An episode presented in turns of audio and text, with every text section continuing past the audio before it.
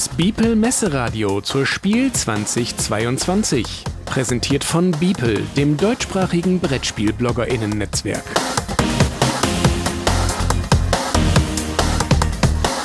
Spielvorstellung.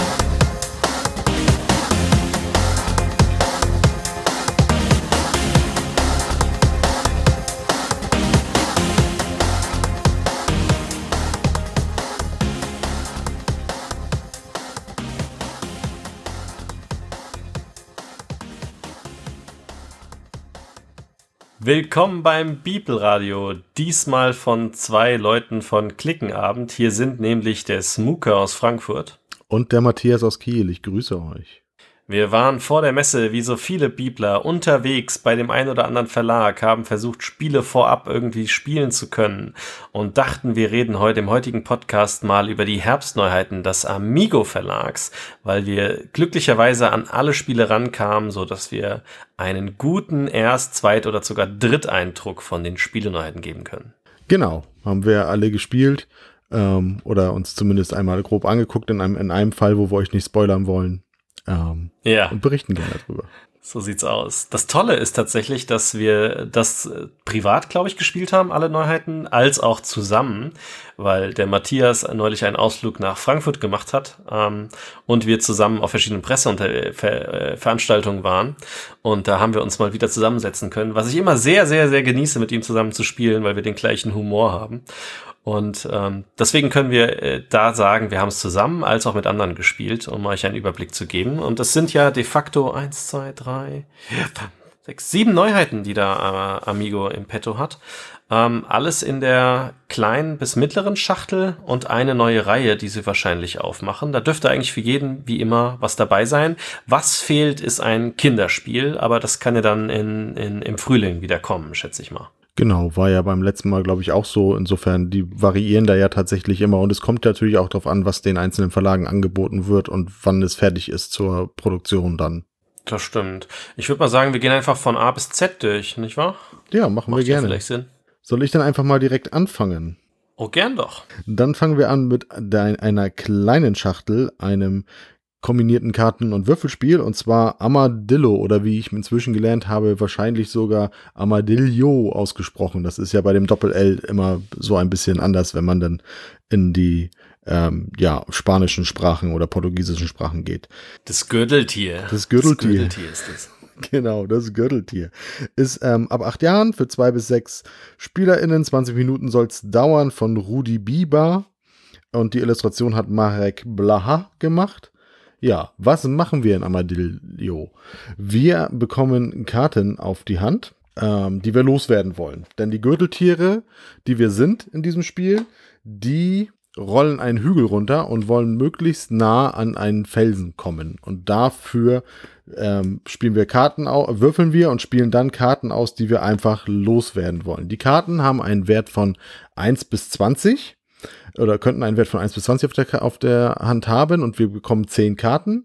Und wenn wir am Zug sind, dann würfeln wir Würfel. Da gibt es sechs verschiedene, zwei blaue mit einem Wert von 1 bis 3, zwei gelbe mit einem Wert von 4 bis 6 und zwei rote mit einem Wert von 7 bis 9. Wir können beliebig viele dieser Würfel einmal würfeln und überlegen uns natürlich vorher, was für eine Zahl wir möglicherweise damit er erreichen wollen, weil wir ja eine Karte loswerden möchten.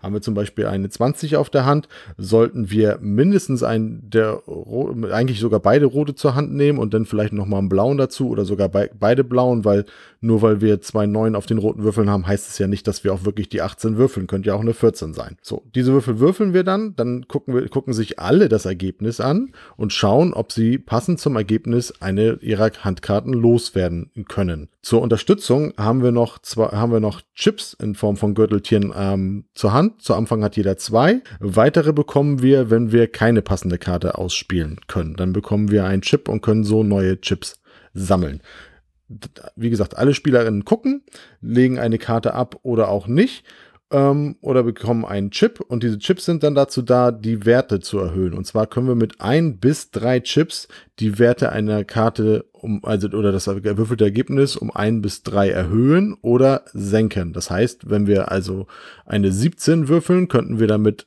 eine 20 machen oder eben auch eine 14 oder 15, 16 beziehungsweise 18, 19.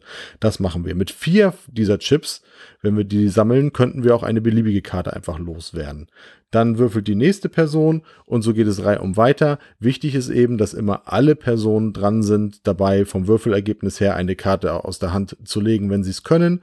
Wer es zuerst schafft, seine zehn Karten loszuwerden, hat die Partie gewonnen. Die anderen bekommen dann entsprechend Minuspunkte der Kartenanzahl, die sie noch auf der Hand haben. Und wir spielen drei Runden. Und wer dann die wenigsten Minuspunkte hat, der hat gewonnen. So sieht's aus. Haben wir, wie gesagt, sowohl zusammen als auch getrennt gespielt. Ähm, es ist ähm, ab acht Jahren, insofern ist es sicherlich für die richtige Zielgruppe ein passendes Spiel für so Grundschulkinder ab, ich, vielleicht sogar schon erste Klasse, aber spätestens ab zweite Klasse, sage ich, sag ich mal, ähm, um das Zahlenverständnis ein bisschen zu lernen. Also um natürlich Würfelaugen zusammenzuzählen im Zahlenraum von 1 bis 20 und vielleicht sogar auch schon ein wenig abzuschätzen die Wahrscheinlichkeiten. Ne? Was benötige ich für Würfel, um mögliche Zahlen zu würfeln? Was könnte aber auch alternativ an Ergebnissen rauskommen und wie kriege ich es hin, möglichst auf jeden Fall eine meiner Karten loszuwerden? Wir haben es, wie gesagt, auch zu zweit ähm, oder nee, zu dritt sogar mit Berner gespielt in der Runde. Und was mir persönlich, also für meinen Spielegeschmack da ein bisschen zu wenig ist, ist, dass ich da weder groß Einfluss habe, es ist einfach nur würfeln und ich gebe eine Karte ab oder nicht. Und was äh, da mir persönlich am taktischen Element einfach fehlt, ich kann auch nicht taktisch in Form von der Würfelanzahl, äh, die ich wähle, agieren, weil ich nicht weiß, was die anderen auf der Hand haben. Das ist bei anderen Spielen, die es mit ähnlichen Mechanismen schon gab, teilweise anders. Da kann ich eben auch entweder auf Blöcke oder wohin auch immer gucken, was benötigt zum Beispiel der Andi gerade für eine Zahlenkombination und was nehme ich denn auf jeden Fall nicht, wenn ich noch eine größere Auswahl habe. Wenn ich, keine Ahnung, ich könnte die 7 loswerden, aber auch die 15 und sehe, der Andi kann eine 5 loswerden, dann versuche ich vielleicht eher die 15, weil dann kann der Andi das auf jeden Fall nicht loswerden. Und das als taktische Komponente ist das, was mir in dem Spiel ein bisschen fehlt, denn die Karten sind geheim auf der Hand und wir sehen es eben nicht. Das heißt, wir würfeln einfach und ob andere davon profitieren oder nicht, können wir nicht absehen. Ja, stimme ich dir voll und ganz zu. Also mir fehlt da auch ein bisschen die taktische Tiefe. Ähm, ich habe es jetzt natürlich so kurz vor der Messe nicht ähm, mit unseren Kindern probiert. Die Ayana wäre dafür auch noch ein Ticken zu jung. Ich schätze mal, mit so einem sechsjährigen, siebenjährigen könnte man das gut probieren, um da mal zu sehen, wie die das finden vom, vom Emotions- und vom, vom, vom Reiz, ähm, um dabei dann auch noch Mathe zu machen. Den Vergleich haben wir jetzt natürlich nicht. Davon gehen wir jetzt mal aus, aber wir können ihn nicht direkt bewerten. Ja, aber was ich allerdings noch sehr lustig finde, ist übrigens, der Autor hat eine eigene Webseite, ähm, die heißt biber-spiele.de und da verkauft er ähm, eigenproduzierte Spiele, auch große aus Holz äh, in Zusammenarbeit und hat auch bei Verlagen Spiele veröffentlicht, aber hat tatsächlich auch eine eigene Spieleproduktion, finde ich ganz interessant. Tatsächlich war mir vorher nicht bekannt. Vielleicht treffen wir ihn ja irgendwann mal in nächster Zeit. Ja, das wäre auf jeden Fall mal spannend, gerade wenn du jetzt auch sagst, ich weiß natürlich nicht, was für Spiele das sind, aber gerade wenn du auch sagst Holzspiele, ist das ja etwas, was dich durchaus auch interessieren könnte. das stimmt, das stimmt. Kommen wir mal zur nächsten Neuheit. Eigentlich möchte man fast sagen, kein Jahr bei Amigo ohne Bonanza oder auch Wizard. Ähm, das kommt sehr oft natürlich vor, was auch daran liegt, dass die Fangemeinde natürlich dementsprechend groß ist.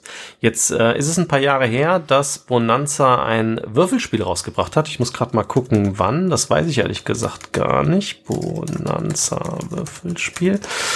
Ähm, wann kam das denn das erste Mal raus? Damit wir da keine falsche Zahl sagen, 2012. Oh, also zehn Jahre ist es tatsächlich her, dass das Bonanza Würfelspiel erschienen ist. Da schon her, das hätte ich jetzt nicht gedacht. Ähm, und jetzt dieses Jahr gibt es erneut ein Bonanza Würfelspiel. Das hat einige Parallelen zum äh, Spiel vor zehn Jahren. Allerdings wurden hier ein paar Sachen angepasst und das ist vor allem die Geschwindigkeit. Wenn man es direkt vergleicht mit dem Vorgänger, äh, steht auf der Schachtel 15 Minuten weniger und das liegt vor allem darin, dass die Varianz, die man benötigt, um eine Kombination einzulösen, deutlich eingeschränkter ist. Das heißt, wir haben wie vorher auch ähm, verschiedene Würfel. Es gibt ähm, Würfel mit unterschiedlicher Wahrscheinlichkeit, die dort ausliegen. Das kann man daran sehen, dass manche Würfel weiß im Hintergrund sind und manche beige. Und je nach Würfelpärchen tauchen gewisse Bohnen nur auf diesem Würfel auf oder halt auf den einen nur einfach und hier doppelt. Und dafür gibt's eine kleine Übersicht. Das super Interessante ist, wie die ganze Kernmechanik funktioniert. Die ist nämlich relativ simpel gehalten. Wir kriegen zwei Karten. Auf den Karten sind verschiedene Würfelkombinationen drauf, von unten nach oben. Und äh, wir entscheiden uns zu Beginn der Partie, welches meine aktive Karte ist und welches meine passive Karte ist. Wenn ich dran bin, würfel ich die Würfel. Und ich lege immer mindestens einen Würfel raus und darf dann weiter würfeln, bis ich mindestens alle Würfel rausgenommen habe oder halt vorher Stopp gesagt habe. Und alle Mitspieler dürfen, während ich würfel, jedes Mal, wenn ich würfel, ähm, die Würfel, die ich gewürfelt habe, wenn sie liegen bleiben, eine Kombination bilden oder sogar mehrere. Und ich als aktiver Spieler darf das, wenn ich mich entschieden habe und alle Würfel rausgenommen habe oder jetzt aufhöre, kann ich gucken, wie viele Kombinationen ich erfülle. Und die Karten damals hatten verschiedene Kombinationen, die auch so eine Art Full House waren, also drei rote, zwei grüne oder halt ähm, bestimmte Pärchen oder halt ein Pärchen, was anders ist als ein anderes Pärchen. Es gab deutlich mehr Kombinationen. In diesem Spiel hier ist es jetzt so, dass es zwar auch Kombinationen gibt, aber im Prinzip gibt es immer eine sehr gute Möglichkeit, das zu schaffen, weil die Kombinationen so dargestellt sind, dass ich entweder ein, zwei oder drei von einer selben Farbe benötige oder aber auch, dass ich eine Möglichkeit habe, zwischen zwei Farben zu wechseln. Also so gibt es zum Beispiel die Kombination zwei grüne oder braune und äh, zwei, ich weiß nicht, blaue oder lila lilafarbene. Das heißt, ich kann mir das aussuchen, ob ich dann zwei rote oder zwei grüne Würfel oder einen roten, einen grünen oder zwei grüne und hab's dann erfüllt. Das ist natürlich deutlich leichter zu erreichen. Und das ist vor allem in den Zug der Mitspieler interessant, weil es durchaus in unserer Partie mehrfach vorgekommen ist, dass ich als aktiver Spieler was würfel, aber die Gegenspieler ähm, eins, zwei, drei Kombinationen schaffen und ich habe noch nicht mal eine geschafft oder schaffe halt maximal eine. Ähm, und das führt dazu, dass die Geschwindigkeit ordentlich zugenommen hat.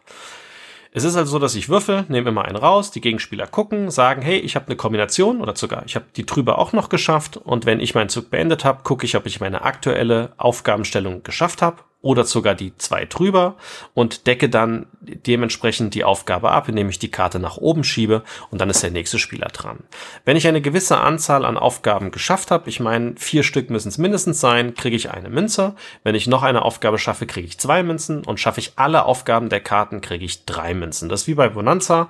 Bei einer Münze kriegt man einfach die Rückseite, bei zwei oder drei Münzen zieht man dementsprechend noch viel vom Stapel und sobald ich zehn Münzen habe, ist die Partie beendet, beziehungsweise der Mitspieler kommt noch einmal dran. Ähm, wenn ich beende und der Matthias ist gerade am Zug, dann darf der Matthias sogar gar nicht mehr Würfel rauslegen, dann darf er nur jetzt mit dem jetzigen Würfelwurf gucken, wo er hinkommt. Wenn ich dran bin, dann kann ich natürlich am Ende meines Zuges, wenn ich 10 erreiche, die Partie beenden. Und dann guckt man einfach, der andere kann noch gucken, ob er Kombinationen einlösen kann mit dem aktuellen Würfelset und guckt man, wer mehr Münzen eingesetzt hat. Das Bonanza-Würfelspiel macht im Prinzip genau so ein Bonanza-Feeling. Wir sammeln verschiedene ähm, Bohnen, wir können immer nur zwei verschiedene sammeln und ernten ab, müssen uns entscheiden, ob wir frühzeitig abernten, um wenig Münzen zu kriegen oder doch noch die Aufgaben vielleicht schaffen können und kriegen mehr. Natürlich gibt's diese ganze Verhandlungsphase nicht, die man aus dem Kartenspiel kennt. Ähm, und das Management ist natürlich deutlich einfacher gehalten. Es bringt aber so ungefähr den Flair auf, den dieses Spiel in sich trägt. Natürlich deutlich abgewandelt als Würfelspiel. Mir persönlich gefällt es eigentlich ganz gut. Ich finde, es passt gut in die Reihe. Und das neue Würfelspiel gefällt mir noch besser als das alte weil der Spielfluss einfach viel, viel schneller ist. Ähm, was dazu führt, dass man es relativ schnell gespielt hat und vielleicht dann einfach noch eine Partie dranhängt und es nicht so zähflüssig ist, weil ich meine Kombinationen nicht schaffe. Also im Kern, glaube ich, eine gute Erweiterung für Bonanza.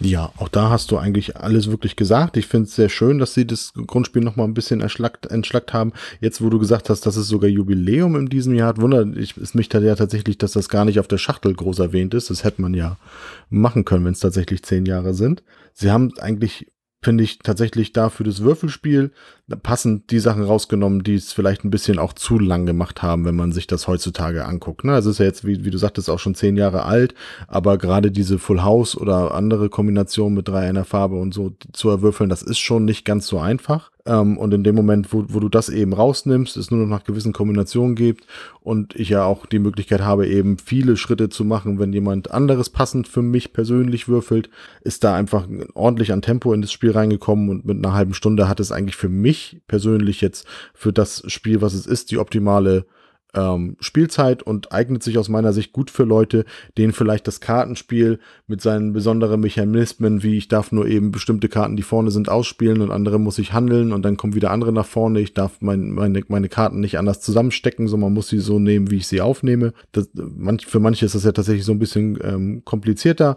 Da ist das einfach schon so, so eine nette, leichte ähm, Würfelei, dann vielleicht das Passende einfach zum Einstieg, um auch ein bisschen den Humor des Bonanza-Spiels so ein bisschen raufzunehmen, wobei das durch die Karten tatsächlich ein bisschen mehr rüberkommt als auf den kleinen Würfelsymbolen. Ne? Also gerade wenn man die Bonanza-Kartenspiele sieht und auch die Ergänzungsspiele dazu, ist ja auch ähm, der Humor in Form der Grafik ja auch immer nicht zu unterschätzen. Das stimmt, das stimmt. Das ist hier eigentlich auch ganz gut getroffen. Ich denke auch für Farblinde kann man das Spiel gut spielen. Ähm, vielleicht sogar leichter, als wenn man Farben lesen kann, weil die Bohnen sind das, worauf man achten sollte, mehr als auf die Farben. Da wir gerade von Jubiläen sprechen, also das nächste Spiel, was dann unter den Neuheiten bei Amigo ist, ist das erste Mal 2004 rausgekommen. Dann gab es eine Variante davon 2014, das war die Duell-Variante. Dann gab es die Lost Mines, die verlorenen Minen 2018 und jetzt sind wir bei Saboteur The Dark Cave angekommen. Damit das, ich jetzt rechne ich gerade nach, das vierte Spiel in, in, in der Reihe, wenn man so will. Genau, ist ab zehn Jahren, zwei bis acht Personen, weil man es ähm, in, in Teams spielt, vor allem auch. 45 Minuten soll es dauern. Autor ist wieder Frederik Moyers Moyersöhn oder wie auch immer er ausgesprochen wird. Entschuldige bitte. Illustrationen sind von Alexander Jung. Ja, wer das Spiel Saboteur kennt, dem werden viele der Regeln aus dem ursprünglichen Spiel oder auch aus den weiteren ähm, Varianten dazu bekannt vorkommen. Wir sind wie, äh, dieses Mal sind wir in, in einer dunklen Höhle und versuchen als Zwerge eben Gold zu sammeln und dann aber auch als Team möglichst zeitnah irgendwie und möglichst gut aus dem äh, aus der Höhle wieder rauszukommen. Dazu legen wir ein Raster aus, was am Ende sieben mal sieben ist, wenn ich mich jetzt richtig erinnere. In die Ecken kommen Zielkarten, wovon nur eine den Ausgang bildet und andere sind ja, Sackgassen sind es nicht, aber es sind dann eben vielleicht nochmal weitere Goldadlern oder einfach normale Wege, aber eben nur ein, eine Karte führt am Ende zum Ausgang. Wir teilen uns grundsätzlich in zwei Teams auf. Je nachdem, mit wie viel Personen wir spielen, kommen auch, und das ist auch aus den Saboteurspielen vorher bekannt, aber eben auch Saboteure rein in unser Team. Das heißt, wir wissen nicht wirklich, sind in meinem Team alles wirklich Zwerge oder ist da auch ein äh, meiner, meines Clans oder ist da auch ein Saboteur dabei, der heimlich für den anderen Clan eigentlich Gold sammelt, denn das Gold sammeln wir natürlich als Zwerge persönlich für uns. Das heißt, am Ende kommt es darauf an, was die Gruppe an Gold gesammelt hat, um eben zu gewinnen. Aber eine Person, eventuell unter uns zum Beispiel, sammelt vielleicht eben in Wirklichkeit für den anderen Clan.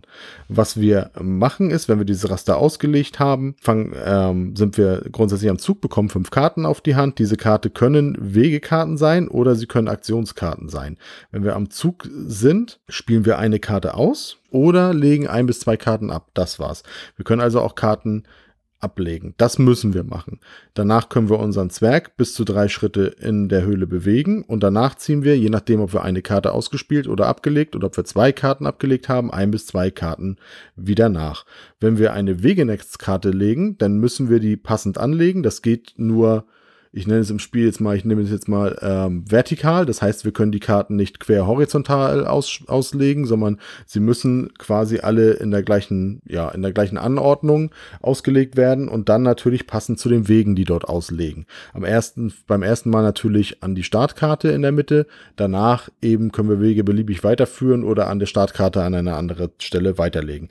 Die meisten Karten davon haben erstmal Wege. Wege und Aktionskarten sind auch noch in drei Stufen aufgeteilt. In der Stufe 1 kommen wir bei Wegekarten einmal komplett durch die ganze Karte. Bei Stufe 2 müssen wir schon zwei Schritte für eine Karte äh, verwenden und bei Stufe 3 sogar drei Schritte. Dann gibt es natürlich noch besondere Karten. Es gibt ein dunkles Loch, aus dem Monster kommen können. Das ist auf jeden Fall auch etwas Neues in diesem Spiel. Es gibt Leitern, die wie Portale funktionieren. Da können wir uns also von einer Karte auf einer Leiter auf eine andere Karte, wo eine Leiter ist, einmal quer durch die ganze Höhle eventuell bewegen. Es gibt Brücken, über die wir nur kommen, wenn wir Karten abgeben. Es gibt Tunnel, über die, durch die wir nur kommen, wenn wir Gold abgeben können. Am Anfang haben wir auch schon zwei Gold. Und es gibt eben auch Goldadern auf den Karten, die meistens dann Sackgassen sind, aber wo wir eben neues Gold uns holen können, um uns dann wieder woanders hin zu bewegen im späteren Zug und eben weiteres Gold zu haben, um nachher am Ende Punkte zu haben. Die Alternative sind Aktionskarten. Da gibt es zum Beispiel eben die Möglichkeit, sich eine der Zielkarten verdeckt anzugucken oder eine der Clan-Karten einer anderen Person. Das heißt, da könnte ich auch rausfinden, ist vielleicht eine der Personen aus meinem Clan ein Saboteur oder gibt es vielleicht in einer anderen Gruppe einen Saboteur, der für mich heimlich arbeitet. Das kann ich geheim rauskriegen, dass auch nur ich es weiß. Es gibt einen Steinschlag, den es auch schon in anderen Spielen gab, wo wir einfach eine Wegekarte aus dem Netz wieder entfernen können. Da darf allerdings kein Zwerg draufstehen und natürlich keine Start- oder Zielkarten. Wir können Karten tauschen mit unseren Mitspielern. Wir geben alle Karten ab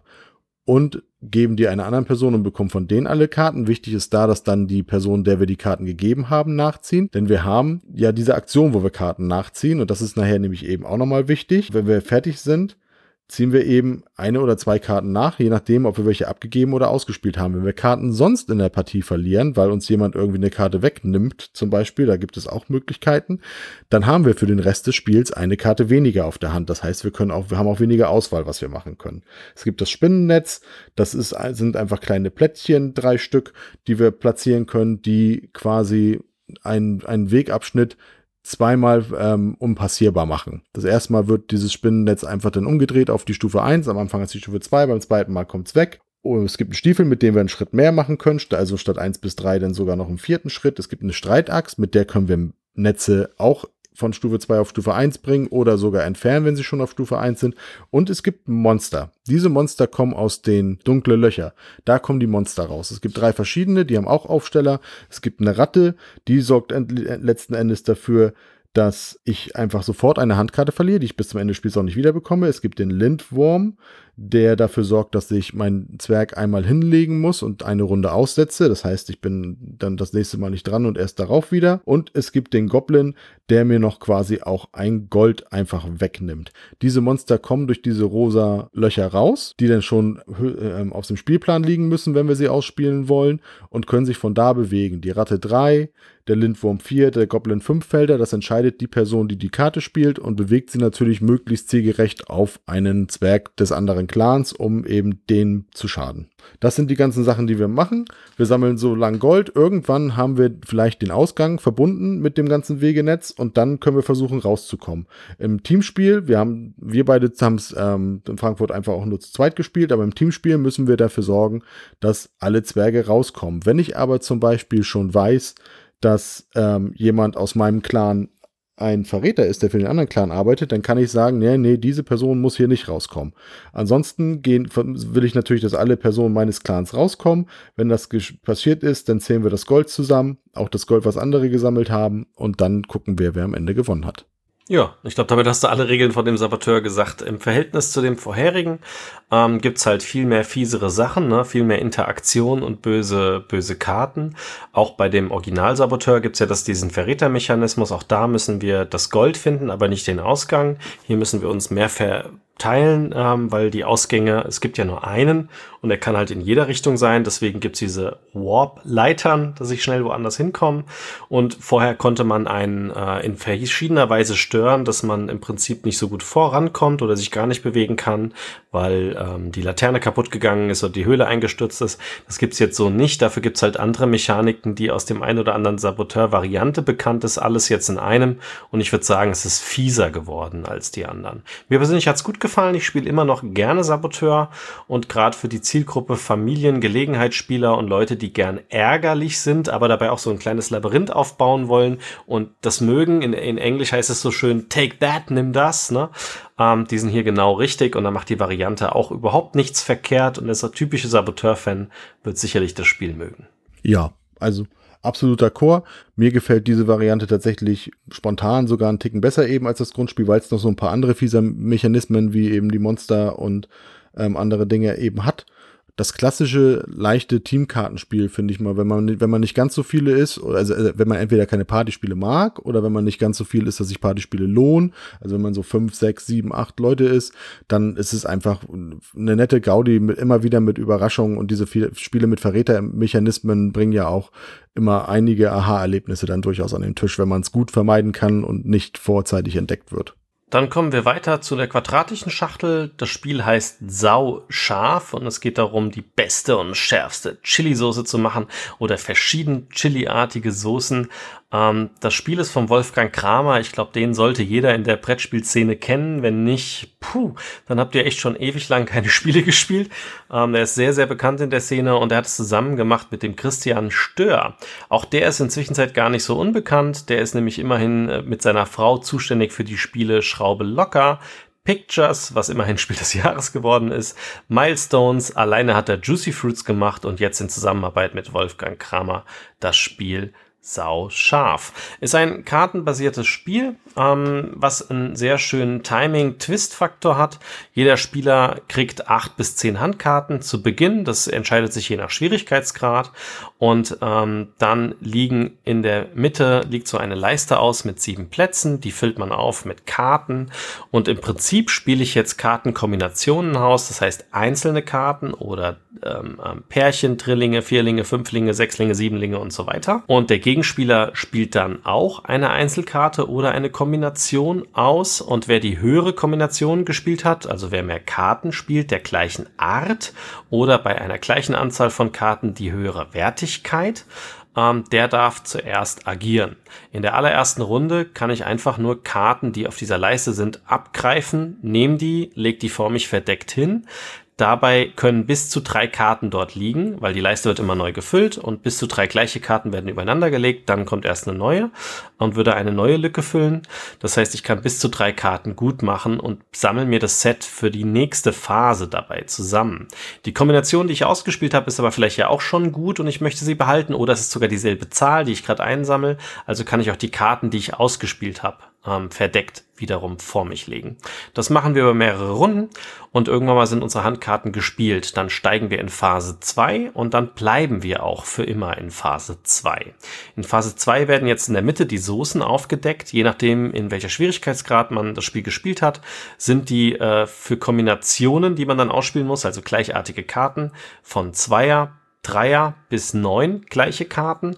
Und wenn man es in leicht spielt, ist eigentlich alles möglich, bis auf die, die höheren. Ah, ne, die gehen sogar, glaube ich, noch höher als neun. Aber die höheren sind dann draußen. Ähm, wenn man es mittel spielt, sind ein paar niedrige und ein paar hohe draußen. Und wenn man es auf schwer spielt, sind nur noch die hohen Kombinationen drin. Ich spiele dann Kombinationen aus und kann mir entweder die scharfe Soße vor mich legen. Und je nach ähm, Schwierigkeitsgrad und Spieleranzahl muss ich zum Beispiel fünf scharfe Soßen kochen, aber auch genau fünf, nicht weniger und vor allem auch nicht mehr. Und muss alle Handkarten loswerden. Und das ist dieser Timing-Aspekt. Also ich kann das Set einsetzen, mein Mitspieler kann mich überbieten, der weiß gar nicht, was ich mit meinem Set machen will. Und dann kann jeder von uns entscheiden, entscheiden, in der Reihenfolge, wie er dran ist, Soße oder wieder das, was wir in Phase 1 gemacht haben, ähm, Karten wieder verdeckt vor uns hinlegen und die Karten dazu packen oder halt auch nicht. Und das versuchen wir jetzt in so einem perfekten Timing-Mechanismus hinzubekommen, dass wir genau die 5, 6, 7 Soßen haben, die wir haben müssen und keine Handkarten mehr und das bevor der Mitspieler das schafft. Das ist gar nicht so einfach, gerade in der allerersten Partie. Das ist eine reine Lernpartie, vielleicht auch schon die zweite noch eine reine Lernpartie ist, ähm, weil dieser Timing-Aspekt, dass ich die Karten sammel, gleichzeitig nicht weiß, ob mein Partner jetzt gerade mir was wegschnappt, auf das ich spare und um Gottes Willen, wenn ich es fast geschafft habe, keine Handkarten mehr habe, ist echt nicht so einfach. Man kann aber ja auch beim Gewinnen entscheiden, dass man gar keine Karte nimmt, sondern einfach nur alles abschmeißt. Also gibt es auch eine Möglichkeit, Karten loszuwerden, wenn man das Timing nicht perfekt hinbekommen hat. Ähm, gerade dieser Timing-Aspekt ist das Interessante, was das Spiel ausmacht. Die Grafiken sind echt schön und ich würde sagen, das ist mit eins der ähm, besten Spiele von den Neuheiten vom Amigo. In dem Sinn, weil es mal wieder ein Kartenspiel ist mit einer komplett neuen Kernmechanik. Ich weiß halt nicht, wie lang da der Spielreiz ist, weil wir haben es, glaube ich, jetzt zwei oder dreimal gespielt, kurz vor der Messe. Fanden es am Anfang sehr komisch. Gerade dieser Timing-Aspekt ist etwas strange. Und seht's mir nach, liebe äh, Amigo-Redaktion, aber die Anleitung ist nicht so perfekt geschrieben. Also wir mussten da beide und wir sind nicht so schlecht in Spielregeln lesen, ähm, mehrmals nachlesen, um zu verstehen, dass man nach der Phase 1 immer nur in Phase 2 bleibt. Ähm, das ist ein bisschen komisch beschrieben in der Anleitung. Eigentlich ist die Phase 1 keine Phase, sondern das ist einfach der Spielbeginn. Und danach sind wir im Spiel drin und können dann immer entscheiden, Auftrag oder nicht. Aber ich finde es auf jeden Fall interessant. Es hat schöne Grafiken und ich liebe scharfe Soßen. Ich esse gerne scharf. Äh, in der Hinsicht äh, trifft es mein Kernelement. Du hast es äh, angesprochen. Für mich ist es ähm, unter den Herbstneuheiten von Amigo das beste Spiel. Ähm, weil mir dieser Mechanismus einfach tatsächlich richtig Spaß macht. Ich habe natürlich auch das Glück gehabt, was mir ja nicht allzu oft passiert, aber bei B-Rex ist es mir einige Male passiert, da werden wir noch drüber reden. Und jetzt ja tatsächlich in den beiden Partien, die ich mit Andy gespielt habe, auch wieder. Ich habe tatsächlich auch beide gewonnen.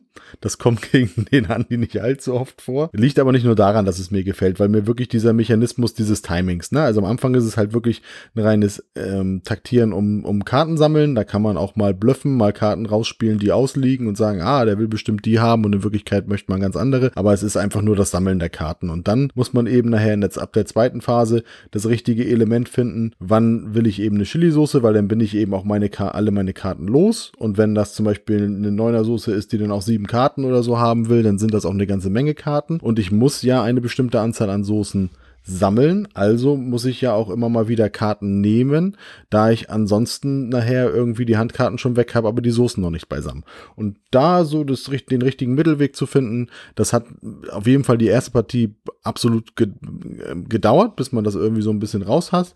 Aber mittlerweile habe ich, hab ich persönlich da schon ein bisschen Übung drin. Ich habe hier auch noch mal zwei Partien schon gespielt und macht mir nach wie vor große Freude. Finde ich also wirklich ein schönes ähm, lustiges Kartenspiel für die Familie, wenn sie denn tatsächlich durch die Regel gekommen sind, weil da, da gebe ich dir recht, das stand da nicht wirklich drin, dass man danach in Phase 2 bleibt. Da wäre so ein leitender Satz irgendwie richtig gewesen. Es ergibt ja Sinn, dass das so ist, weil wenn ich die Phase 1 nochmal mache, müsste ich noch mal Karten, müsste ich ja nochmal irgendwie Handkarten bekommen und würde dann einfach nur lange wieder Karten sammeln. Und warum soll ich das tun, wenn ich schon eine ganze Menge Karten auf der Hand habe und eigentlich die ja loswerden möchte in Form von Soßen? Insofern ergibt das natürlich Sinn und ich habe ja auch aus dem letzten Jahr, als ich bei La ähm, Würfellama so einen kleinen Gedankenfehler drin hatte, weil ich gedacht habe, oh ja, das kann man ja so lange machen, wie man will. Nein, man ist nur einmal dran mit dem Würfeln. Und da habe ich vom Andi und auch vom Christian, liebe Grüße, gelernt, was nicht in der Anleitung steht, spielt man nicht so. Das ist wohl so, ja.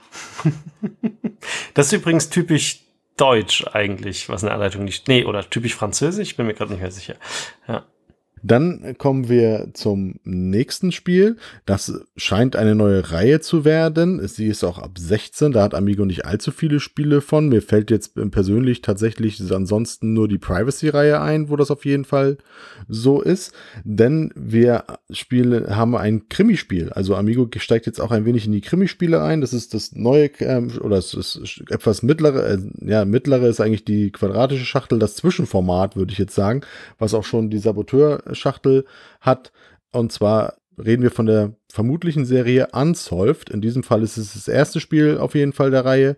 Das heißt Der Jagdunfall.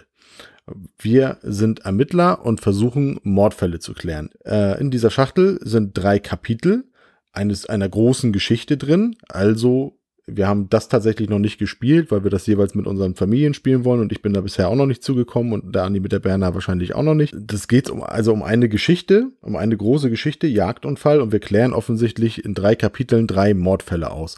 Was machen wir? Das Ganze wird über Bildkarten gesteuert. Da gibt es 30 Karten, die für alle drei Kapitel relevant sind und jedes Kapitel hat nochmal sechs weitere Karten. Ansonsten sind in der Schachtel noch drei Umschläge, wo Zettel mit den Lösungen drin sind auf die Fragen, die wir beantworten müssen. Was wir also vor Spielbeginn machen, ist die jeweils sechs Karten für jedes Kapitel einmal in den Umschlag einzusortieren oder wenn man das erste direkt spielt, dann nur für zwei und drei, dann kann man das erste machen. Und je nach Kapitel mischt man eben die 30 Standardkarten mit den sechs Zusatzkarten des jeweiligen Kapitels. Die mischt man. Jede Person bekommt eine dieser Bildkarten auf die Hand. Wir können das, das habe ich noch gar nicht gesagt, mit ein bis sechs Personen spielen. 16 Jahre habe ich gesagt und je Kapitel soll es ungefähr eine Dreiviertelstunde dauern. Jeder kriegt, jeder dieser ein bis sechs Personen bekommt also eine Karte auf die Hand, guckt sich die an, macht sich eventuell Notizen dazu und gibt diese Karte dann an die nächste Person weiter. Das lange, das Ganze machen wir so lang, bis jeder alle Karten gesehen hat. Danach gibt es natürlich gibt es noch eine Diskussion, denn wir können im Verlauf des Spiels bis zu zwölf Karten, dieser dann 36 Karten für, den, für das jeweilige Kapitel, können wir in die Mittel auslegen, um sie zu speichern sozusagen und sie alle nochmal vor Augen zu haben, wenn wir nachher an die Beantwortung der Fragen durchgehen. Aber wie man es aus manch anderen kleinen ähm, Krimispielreihen auch kennt, Zu den anderen Karten können wir uns Notizen machen. Wir können auch uns auch so einfach versuchen zu merken, was da drauf ist, geben das eben weiter und versuchen so eben eigentlich herauszufiltern, was sind die wesentlichen Karten für die Lösung des Falls aus unserer Sicht. Wenn wir also, sagen wir mal, wir spielen zu sechs, alle diese sechs Karten gesehen haben, dann werden die nächsten Karten aufgeteilt. Das Ganze geht so lange, bis alle 36 Karten von allen angeguckt worden sind. Danach müssen wir fünf Fragen beantworten. Diese Fragen können wir auch nennen, die stehen in der Anleitung drin, das ist kein Geheimnis. Es geht einmal darum, wer das Opfer ist, was am Start Kapit des Kapitels auf, auf, der Karte, auf der ersten Karte offenbart wird. Wer ist das? Wer ist für den Tod dieses Opfers verantwortlich? Wie ist es zu Tode gekommen? Also was ist die Tatwaffe? Oder was ist eben passiert? Warum musste es sterben und was sind die Hintergründe? Und welche Hinweise und Beweise sprechen für unseren Verdacht? Diese fünf Fragen müssen wir beantworten. Da, wir schreiben die Antworten auf und am Ende gibt es natürlich auch eine Wertung, wenn es der denn bedarf. Und zwar wird jede richtige Antwort mit zwei Punkten bewertet, jede falsche gibt einen Punktabzug. Fehl, fehlende Antworten werden nicht bewertet, wenn wir sie eben nicht beantworten können. Und dann gucken wir einfach, wie viele Punkte machen wir. Das Maximum wären dann, wie gesagt, 10 oder minus 5, wie wir es dann irgendwie machen. Irgendwo dazwischen werden wir dann landen. Ja, dann haben wir das Kapitel gelöst, können das zweite und dritte Kapitel spielen und danach ist das Spiel dann auch durchgespielt. Wir machen nichts kaputt, es kann dann weitergegeben werden, verschenkt werden, was auch immer. Ähm, aber nachdem wir diese drei Kapitel gespielt haben, sind wir dann auch einmal durch. Ich nenne noch einmal den Autor. Es ist dankenswerterweise wie bei ähm, Saboteur schon der Name, den ich nicht ganz konkret korrekt vielleicht aussprechen kann. Es ist Frederic Moyerson und die Illustrationen sind bei einigen Karten, also ein, ein, zwei hat man sich ja dann doch angeguckt, kann man auch ein bisschen drauf kommen, ist von Michael Menzel. Genau, gespielt haben wir es wie gesagt leider nicht. Nee, ich kam auch nicht dazu, es zu spielen. Ähm, vielleicht nochmal hier erwähnt, weil es vielleicht nicht jeder weiß, in dem Genre gibt es das ein oder andere Spiel schon. Äh, das bekannteste dürfte wohl das, was auch auf der Empfehlungsliste von Spiel des Jahres war, sein. Und zwar das Sherlock bei Abacus Spiele, was im Prinzip dasselbe Konzept macht, allerdings einen Einleitungstext hat. Ähm, die Karten werden wild gemischt, es gibt keine verschiedenen Szenarien, man spielt nur diesen einen Fall und man weiß halt nicht, in welcher Reihenfolge die Karten kommen und man durchsucht in dem Sinn keinen Fall, sondern man versucht automatisch von den Grafiken drauf zu schließen, wie der Fall entstanden ist. Eins, was einen Ticken weiter dann ging, 2020, ein Jahr später, ist das Grime Zoom bei Asmodee. Ähm, hier war schon mal so der Fall, dass man ein Bild aufbaut und dann selbst entscheiden kann, in welcher Reihenfolge man denn die Hinweise durchsucht, beziehungsweise ob man gewisse äh, Hinweise überhaupt nicht durchsucht. Ähm, und dann auf der Rückseite war dann eine Art ähm, Text und man konnte dann auch ähm, zu bestimmten Orten reisen oder halt auch nicht. Und das Unsolved geht jetzt hier im Prinzip einen ähnlichen Weg, aber macht es dann doch wieder anders, in dem Sinn, dass es keinen Einleitungstext gibt, sondern es gibt nur ein, ein, ein, eine Leiche, die wir sehen bei der ersten Karte. Und dann gilt es halt aus den allgemeinen Karten, die alle zu den drei oder vier Mordfällen in der Schachtel gehören, ähm, die Hinweise zu suchen als auch von den fünf explizit passenden nur zu diesem Mordfall. Das kann man aber nicht erkennen, weil die werden da reingemischt. Das heißt aber auch, dass wir beim ersten Mordfall Sachen sehen, die vielleicht erst relevant sind für den zweiten. Und wenn wir uns das merken, haben wir dann natürlich informative Vorteile. Ähm, das ist hier also ein bisschen anders da gelöst. Und ich finde es auch spannend, dass mit so einem ganz einfachen Konzept verschiedene Regelmechaniken das ein oder andere den beeinflussen einmal vom Glücksfaktor oder vom Stimmungsfaktor oder von der Art, wie man deduktiv agieren muss. Ich habe es aber, wie gesagt, noch nicht gespielt. Ja, ich, wie gesagt, ähm, leider auch noch nicht. Ich mag solche Arten von Spielen. Ähm, was ich, wozu ich jetzt eben halt noch nichts oder wir noch nichts sagen können, ist eben, wie gut funktioniert jetzt hier explizit in diesem Spiel ähm, die Kartengrafik in Bezug auf das Lösen der Fälle. Ich vermute aber, dass ähm, das schon soweit in Ordnung sein wird. Und wenn wir es dann gespielt haben, dann werden wir sicherlich nochmal entweder auf unserer Seite in Form von einer Rezension oder eines Artikels oder vielleicht auch in einem späteren Podcast, ähm, wenn wir vielleicht nochmal irgendwie so einen kleinen Rückblick auf neue Arten von Krimispielen oder so machen, sicherlich auch da nochmal drüber sprechen, wie gut das denn in, in der Serie Unsolved ähm, gelungen ist, das auf den Spieltisch zu bringen. Das nächste Spiel der Reihe hatten wir vorhin schon gesagt, kein Jahr bei Amigo ohne vielleicht was Neues zu Bonanza oder auch Wizard. Das sieht man hier relativ häufig. Das liegt aber auch daran, dass die Spiele unglaublich gut auf dem Markt ankommen. Das Original Wizard erschien 1984. Das wären dann 20, fast 40 Jahre, ne? Ähm, das war aber, glaube ich, nicht das bei Amigo, was original erschienen ist, aber das allererste erschien 1984. Ähm, Finde ich sehr beeindruckend. Das ist schon verdammt lang her. Ich müsste jetzt mal gucken, wann da das erste bei Amigo erschien, aber das, das war mit eins der ersten, die da ähm, erschienen ist. Ah, da ist es. 1996 ist das erste deutsche bei Amigo erschienen.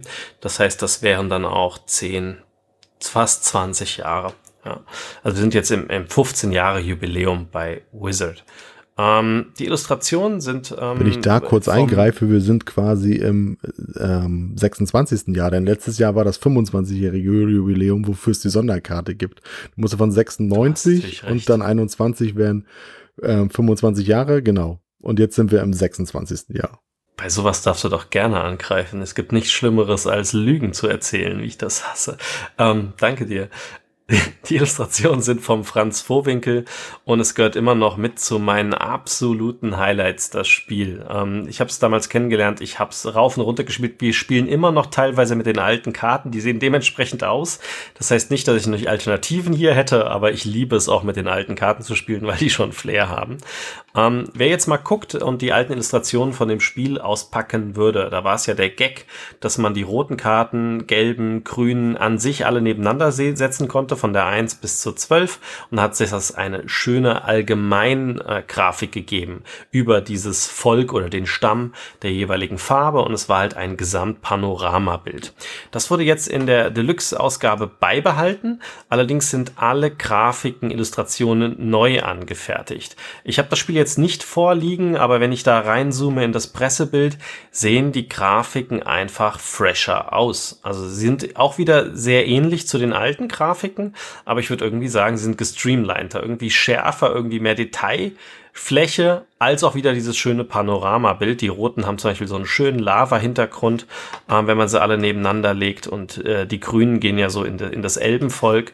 Ähm, ich persönlich würde sagen, die neuen Grafiken gefallen mir auf jeden Fall einen Ticken sogar noch besser als der Originalausgabe. Es liegt der typische Block bei mit einem extra Wizard Stift, das ist ein Bleistift, wo Wizard drauf gepresst ist.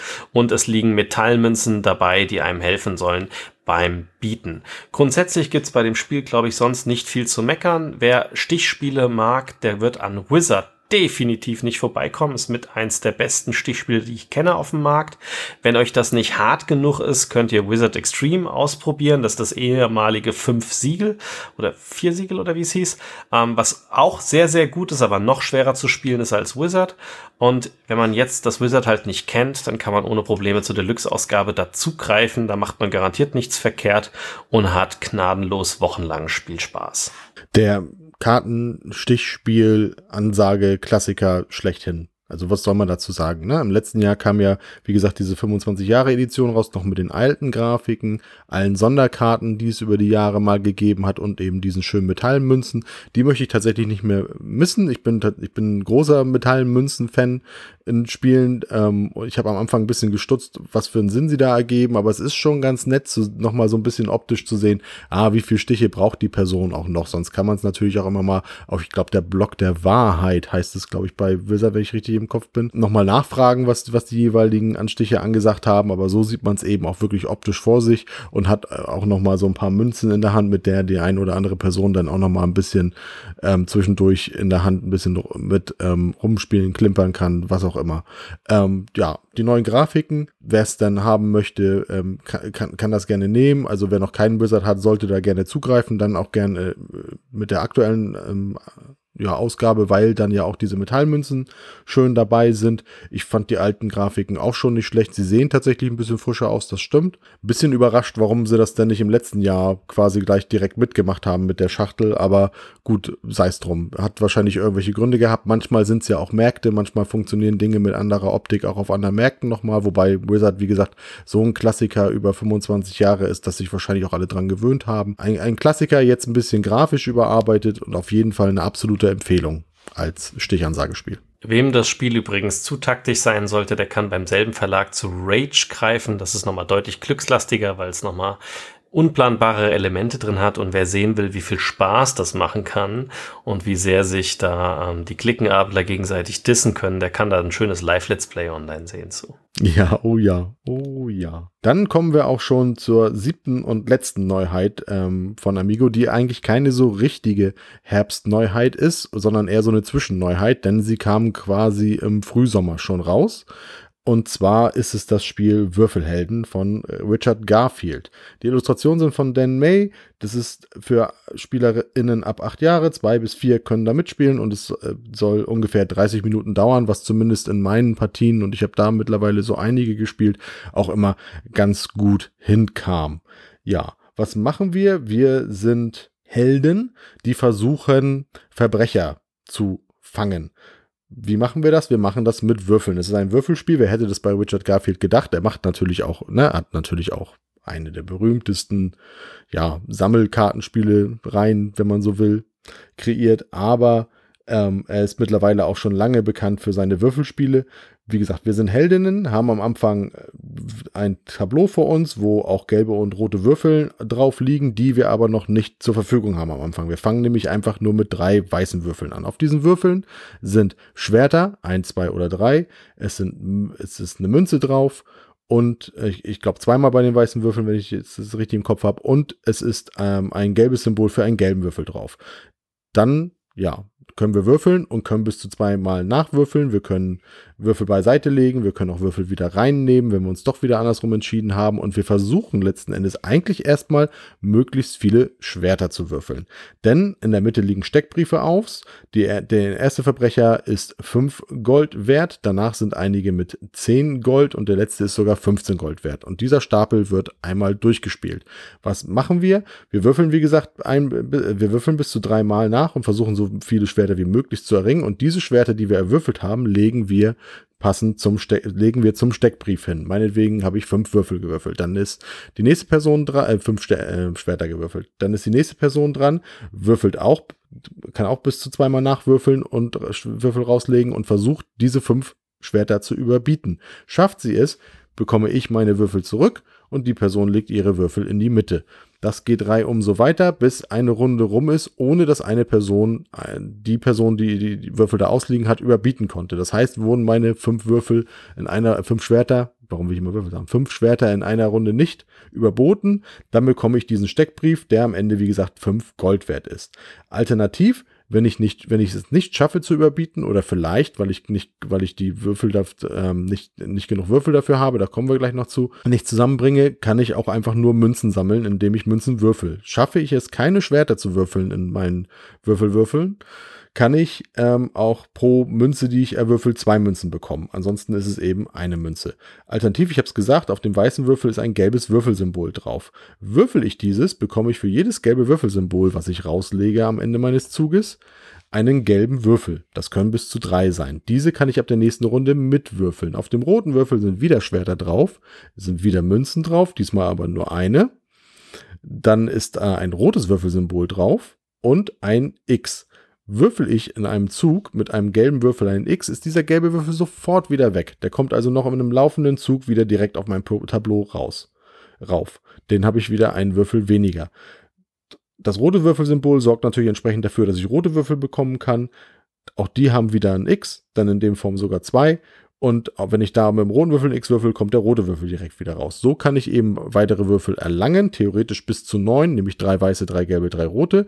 Und wenn ich und habe dann natürlich die Möglichkeit, damit einfach mehr Schwerter zu würfeln und was eventuell dazu führt, dass die nachfolgenden Personen eben diese Schwerter gar nicht erreichen können, die ich hingelegt habe und somit auf Münzen gehen müssen. Das Ganze spielen wir, wie gesagt, so lange, bis diese ähm, Verbrecher einmal alle erfolgreich gefangen wurden und dann wird gezählt, wie viele Münzen wir haben. Über die Steckbriefe und über die gesammelten Münzen unserer Würfelwürfel, wenn wir auf Münzen gegangen sind. Das heißt, es muss am Ende nicht die Person gewinnen, die die meisten VerbrecherInnen gefangen hat, sondern kann auch sein, dass einer massiv auf Gold einfach nur gegangen ist mit seinen Würfeln und da viel, viel mehr Glück hatte und am Ende trotzdem gewinnt ja, das Ganze hat noch eine Zweierkonstellation fürs Zweierspiel. Da kann der Andi gleich noch was zu sagen, denn zu zweit habe ich es tatsächlich nur einmal gespielt. Das ist sicherlich nochmal so von der Bewertung des Spiels getrennt zu werten zu der Drei- oder Vier-Personen-Variante. Aber vielleicht kann der Andi mal was zur Zweier-Personen-Runde sagen. Ja, die Zwei-Personen-Variante geht halt äh, in dem Sinn, dass man zweimal gewinnen muss, wenn man würfelt. Das heißt, wenn ich einmal die Mehrheit habe, lege ich ein Plättchen drauf und dann, wenn mein Mitspieler dieses Plättchen nicht sofort wieder verschwinden lässt und ich schaffe nochmal die Mehrheit, kriege ich dann jeweils das Plättchen aus der Mitte und man nimmt vorher zwei Plättchen raus, was dazu führt, dass das Ganze sich ein bisschen äh, in die Länge zieht. Also die Plättchen nimmt man extra raus, damit die Spielzeit ungefähr wieder hinkommt. Aber ähm, während ich es jetzt mehrmals zu zweit gespielt habe, kommt halt immer so dieses Feeling auf, okay, ich habe die Mehrheit und mein Gegenspieler hat eigentlich keine Wahl mehr. Und so nimmt dieses Blättchen halt wieder runter, damit genau das nicht passiert. Wenn man zu dritt und zu viert spielt, kommt dann ganz anderer interaktiver Flair zum Standen, dass ich, wenn ich nach Matthias dran bin, gar nicht Matthias unbedingt überbieten muss. Es sind ja noch zwei weitere Spiele nach mir dran. Das heißt, ich kann auch darauf setzen, erstmal meine Würfel zu ähm, verbessern oder halt einfach nur Münzen einzusammeln, weil der nächste oder spätestens der übernächste Spieler vielleicht Matthias überbietet. Und wenn ich ja nochmal dran bin, hat kein keiner das Plättchen bekommen und ich bin immer noch vollkommen im Spiel. Und das hat einen ganz anderen Spielflair als das reine Zwei-Personen-Spiel. Die Zwei-Personen-Regel funktioniert. Mehr allerdings ist das in meinen Augen auch nicht, weil mir zieht sich das ein bisschen zu sehr wie Kaugummi dauernd hin und her.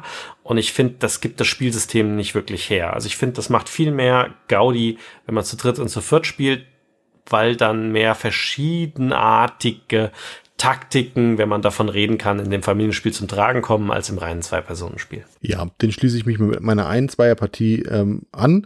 Und nachdem ich dann mit Andi gesprochen hatte und er das über mehrere Partien auch quasi so bestätigt hat, bin ich ganz froh, dass ich meistens tatsächlich witzigerweise in Dreierkonstellationen spiele, wenn ich Spiele spiele. Ähm, oder vielleicht auch mal ein Vierer oder mehr, dann wäre das Spiel aber dann ja nicht das Richtige. Es geht ja nur zu viert.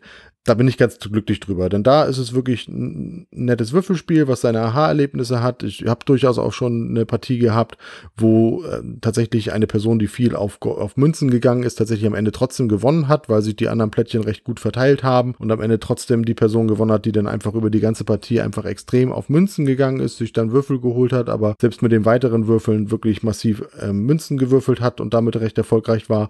Und das ist das, was so glückslastige Würfelspiele eben dann auch bieten sollen. Ne? So ein nettes Aha-Erlebnis, dass ich irgendwie mit der Minimalzahl an Würfeln, die es irgendwie überhaupt braucht, um, um eine vorherige Würfelzahl zu überbieten, es tatsächlich schaffe. Also tatsächlich irgendwie jemand packt da sechs Schwerter hin und ich kann irgendwie, oder, oder sieben Schwerter hin und ich kann nur acht oder neun würfeln und schaffe es auch tatsächlich. Aber es eben auch andere Mechanismen gibt, um das Spiel zu gewinnen. Und da ist diese, ist diese, diese halbe Stunde wirklich gut ähm, angelegt, um da einfach mal so für so einen Spieleabend so einen kleinen Öffner oder zum Schluss nochmal einfach eine nette Würfelrunde zu haben, um da auch ein bisschen, ja, wie gesagt, die ein oder andere Ha-Situation oder Oh-Nein-Situation zu kreieren, weil es eben ein Würfelspiel ist, was per se in den meisten Fällen, wenn es nicht, wenn Würfel nicht als Arbeiter oder so in Vielspielerspielen eingesetzt werden, einfach eine gewisse Glückskomponente hat. Ich bin immer wieder neidisch, dass du eine schöne Dreierkonstellation spontan hinkriegst. Wir reden darüber, wenn die Ayana dann älter ist. Ähm, wir kriegen die Dreierkombination aktuell noch mit Kinderspielen hin. Spontan, wenn nicht Freunde vorbeikommen. Aber ich glaube, wenn die Ayana dann so weit ist, dann spielt vielleicht bei dir das Kind aktuell erstmal nicht mehr mit. Da kommt die schöne Phase, wo es uncool ist, mit Eltern zu spielen. Naja, ähm, ich selbst fand das Spiel auch äh, für Familienspieler vollkommen ähm, gut. Also es äh, gerade in Dreier- und Vierer-Konstellationen macht es Spaß. Es ist halt allerdings jetzt, wenn man mit rein Vielspielern spielt, halt nicht unbedingt diese Spieltiefe, die man vielleicht von anderen Würfelspielen gewohnt ist. Wenn man es jetzt direkt mit Kniffel Yahtzee ver vergleicht, hat man hier halt den schönen Fantasy-Aspekt und dass es dann doch mehr ist, als so eine Kombination zu erreichen, weil man ja dieses Bashing untereinander hat und das Hochbieten und dann doch die Chance, seine Würfel abzugraden. Also je nachdem, was ihr sucht, könnte das was für euch sein. Am besten ihr spielt's mal an und dann habt ihr das beste Spielgefühl dafür, ob das was für euch ist oder nicht. Genau. Das waren dann tatsächlich auch die sieben Herbst- beziehungsweise damit eine Sommerneuheit mit reingenommen, Neuheiten vom Amigo Verlag, die jetzt erscheinen werden. Die sind tatsächlich, wie es Amigo traditionell auch macht, auch alle, also Würfelhelden sogar schon seit Juni, alle anderen seit September im Handel erhältlich. Das heißt, die könnt ihr auch schon erwerben. Wer auf die Spiel fährt, bekommt sie auch da alle und kann sie sich kaufen oder vorher auch sogar antesten und spielen auf der Messe. Ist ja auch eine Spielmesse, die Spiel. Also da könnt ihr die Spiele auch einmal testen, wenn ihr vor Ort seid und euch eben das raussuchen, was euch jeweils gefällt. Kann ich jetzt nicht viel ergänzen. Da kannst du nicht viel ergänzen. Sehr schön. Dann hört gerne einfach auch in die anderen Podcasts rein, die wir jetzt so zum Bibelmesse als Bibelmesse Radio machen. Die werden wir ja wie im, wie im letzten Jahr auch schon alle jetzt zeitgleich veröffentlicht haben, wenn ihr das hört. Das heißt, ihr könnt euch da raussuchen, was ihr wollt. Da gibt es Interviews mit Verlagen, da gibt es Spielvorstellungen, da gibt es Hintergrundgespräche für jeden was dabei. Hört euch die gerne an. Schaut bei uns auch gerne auf der Seite vorbei. Wir haben viele, viele Videos in den letzten Wochen aufgenommen, jetzt kurz vor der Messe, die ihr euch dann angucken könnt. Von Amigo, von Queen, von Pegasus ähm, und ganz anderen Spielen. Sit-Down hatten wir ein Spiel dabei. Wir waren auf den B-Rex-Tagen, haben da Videos gedreht über einige der Neuheiten. Guckt da gerne nach, guckt in unsere Essenliste, macht da euch irgendwie einen Plan, was euch am besten gefällt und dann schaut auf das Spiel vorbei, schaut euch da die Neuheiten an, spielt viel, kauft, was ihr wollt und habt genug Neues dann für den Herbst und das Frühjahr dabei, wenn es ein wenig kälter wird und man nicht so viel draußen unterwegs ist. Denkt bitte dran, dass ihr auf das Spiel eine Maske tragen müsst, wenn ihr vor Ort sein wollt und nehmt genügend Bargeld mit. Es gibt zwar einen Kassenautomat bzw. einen Bankautomat, aber es gibt nicht zehn davon. Das heißt, ihr müsst euch sehr lange anstellen, wenn ihr Bargeld braucht. Steckt euer Bargeld in eine schöne Bauchtasche, damit es euch keiner klaut. Das ist immerhin eine Publikumsmesse und habt ansonsten sehr viel Spaß vor Ort. Das waren dann der Matthias aus Kiel. Und der Andreas aus Frankfurt. Macht's gut. Ciao, ciao.